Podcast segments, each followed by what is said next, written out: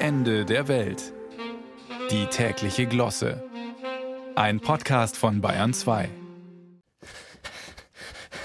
Entschuldigen Sie, wenn das Ende der Welt heute etwas außer Atem klingt, aber ich bin nun mal ein Mann. Ja, Sie, liebe Hörerinnen, haben da gut lachen. Sie können den Sport weiterhin in der Freizeit betreiben. Aber ich als Mann, ich kann mir das nicht mehr leisten. Eine Glosse vom Sofa aus einzusprechen, das grenzt nach neuesten Erkenntnissen fast an Selbstmord. Ja, hier, eine US-chinesische Studie hat rund 400.000 Menschen in Peking und Los Angeles regelmäßig nach ihren sportlichen Aktivitäten gefragt. Und jetzt halten Sie sich fest. Das völlig ungerechte Ergebnis war, Frauen müssen deutlich weniger Sport treiben, um gesundheitlichen Nutzen zu erzielen. Wollen Sie es konkret? Also, wenn ein Mann 110 Minuten pro Woche intensiv trainiert, sinkt sein Sterberisiko um 19 Prozent. Ja, nee, Kollegen, kein Aufatmen. Ein Pokalspiel plus Verlängerung gucken zählt da nicht. Mitspielen wäre die einzige Möglichkeit.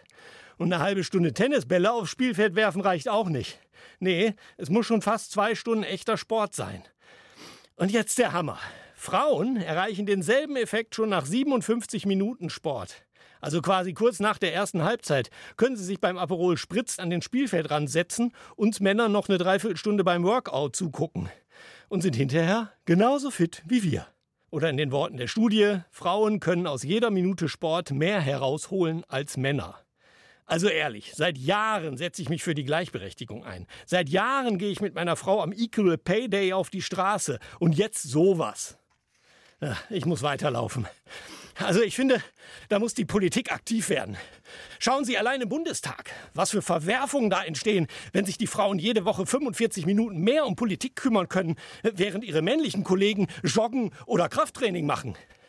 Das bevorteilt doch die Grünen in unzulässiger Weise gegenüber der AfD. 87 Prozent der AfD-Abgeordneten sind Männer und müssen in jeder Sitzungswoche 45 Minuten um den Reichstag rennen, während 59 Prozent der grünen Abgeordneten Frauen sind, die derweil grüne Politik machen.